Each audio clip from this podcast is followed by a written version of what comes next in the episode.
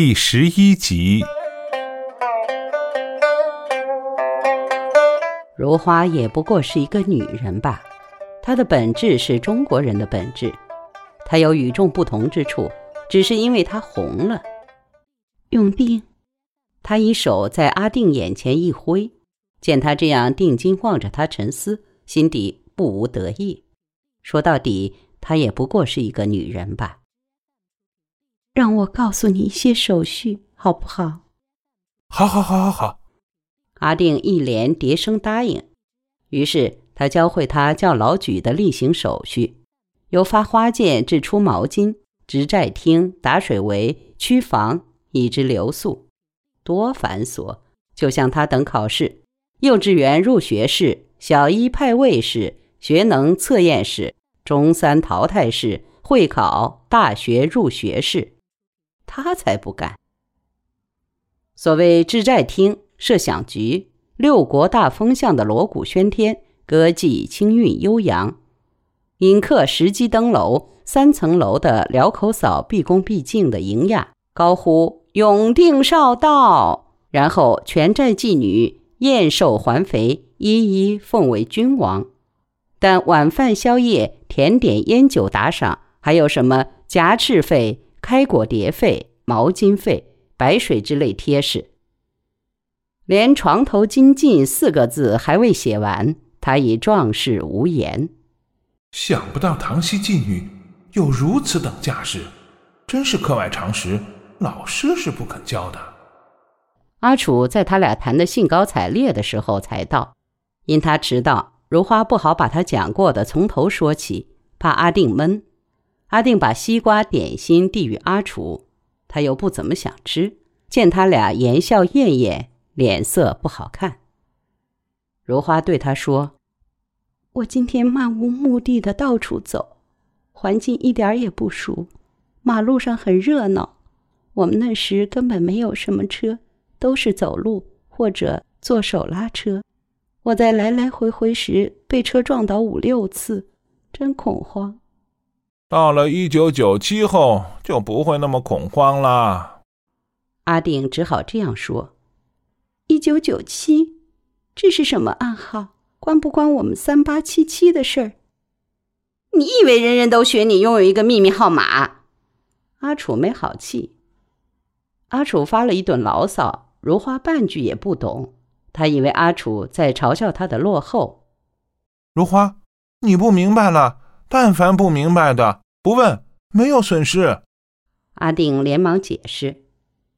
他果然不问了。阿定只联想到当年是否也有一个男人背负着道德重担和传统桎梏，又不愿他苦恼，所以说：“你不明白了。但凡不明白的，不问，没有损失。”然后他果然不问了。但与三杯酒美，况奉一朵花心，片时欢笑且相亲，明日阴晴未定。在阿定无言之际。阿楚又把中性问题提出来：“你到过哪儿？”他唯一的兴趣只是当侦探。很多街道，譬如中环百花街，当年十二少的居亭已经拆了，变成一间快餐店，有许多人站在那里，十分匆忙的吃一些橙色酱汁和物件拌着白饭。那是鲜茄洋葱烩猪扒饭。哦。有这样的一种饭吗？听上去好像很丰富似的。如花还想形容那饭，阿楚抢着说：“这是我们的名声。不过那一饭番茄不鲜，洋葱不嫩，猪扒不好吃。”听得阿楚对一个饭盒的诋毁，阿定忽然记起某食家之言：“苦瓜不苦，辣椒不辣，男人勿嫌，女人勿娇。”最坏风水。想归想，不敢泄露半分笑意。阿定正色问如花：“还去过哪些街道？”他再数算：是丹利街三十八号，是一间摄影铺子；皇后大道中三八七号没有七楼；皇后大道西的三八七号 A 是一座公厕呢；还有轩尼诗道三十八号。卖衣服的，根本没七十七楼那么高。还有，他们叫他明天再去碰。他环游港九不费力。永定，那广告照样登吧，你当自己人收费，随你用什么方法开数。阿楚说：“用什么方法开数？还不是打最低的折头，然后本人掏腰包？难道我会营私舞弊？真是！”终于决定在报章上刊登广告，电台上的寻人广告也试一试，全都是十二少老地方等你，如花。如果有些无聊臭男人跑到食堂嘴故里调侃，讲不出三八七七的暗语，就是假冒。但他们如何得知老地方？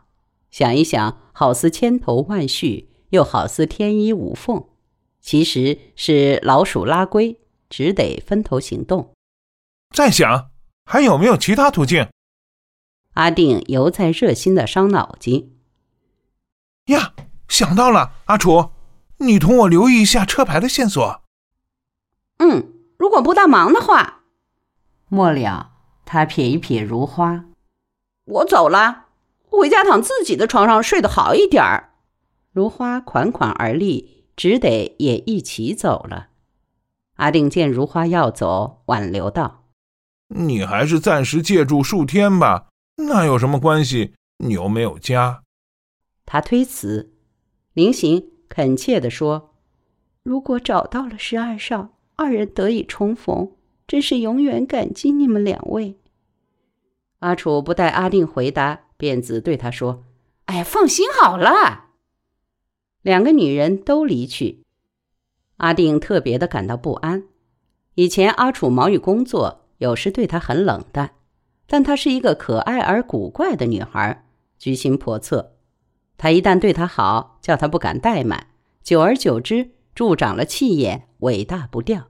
连他招呼客人住几天，他也不表示殷勤，怎么可以这样？计算时间，他已回到沙田去。阿定拨个电话，预备加以质问，非质问不可。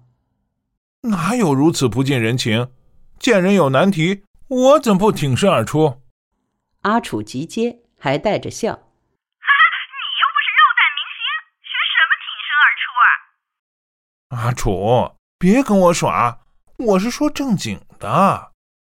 他没去，是他自己要到处碰碰的，我又没赶他。嘿，我还在百忙中抽空帮他找人呢。我们努力，他自己更要加倍。还剩六天时间那么少，分秒必争才是。来势汹汹的说了一番，稍顿。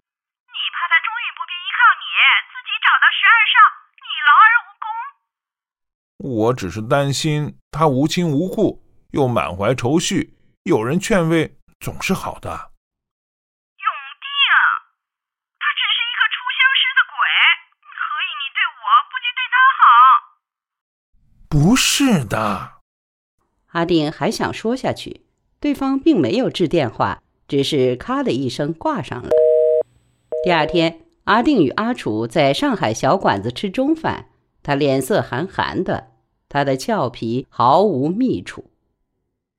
阿定只得十分老土的先开口：“有什么内幕贴士？五十五名佳丽中谁最有机会？小何缴不缴外围投注？我忙我的，你忙你的吧。我还不知道该怎样忙呢。不带装锥子，乱出头。你得讲道理啊！那晚是他找上我的。”又不是我通街通巷接洽寻人生意，你口才进步了，想必是阿姑的训练有方了。你想到哪里去了？他刚想发作，伙计端上油豆腐粉丝汤和春卷儿，他别过头不答。阿定死死的帮他舀了一点汤，粉丝缠结着，又顺溜叠下大汤碗里去，溅起了水珠。阿楚狠狠用手背抹了抹面。好像这水珠之产生是他故意制造的。阿楚夹了一截春卷儿，倒了大量的醋，醋几乎要把春卷淹死了。阿定心中也有气，一时不肯让步。他只是一个可怜的鬼罢了。半晌，阿楚才说：“他不是鬼，他是鸡。那又怎样？你别跟他搭上才好。”我怎么会？阿定理直气壮的答：“谁信呢？你还留过他两次。”我才不会！我从来没有试过招妓，我顶多只到过鱼蛋档。瞎！你到过鱼蛋档？阿楚闻言直叫：“糟了！我怎能失言至此？我不愿继续这个话题，但霎时间转环无数，怎么办？怎么办？我的舌头打了个蝴蝶结，我恨自己窝囊到自动投诚，自投罗网，自食其果，自掘坟墓。”你说你跑去鱼蛋打，你竟敢去打鱼蛋？不，不是广告部一班同事闹哄哄的去的。你可以不去呀。他们逼我去见识一下。小何担任领队，你问他牛不饮水，谁按的牛头低？我没有饮水。阿楚又用他那褐色的眼珠鄙视阿弟他只好再为他舀一碗汤。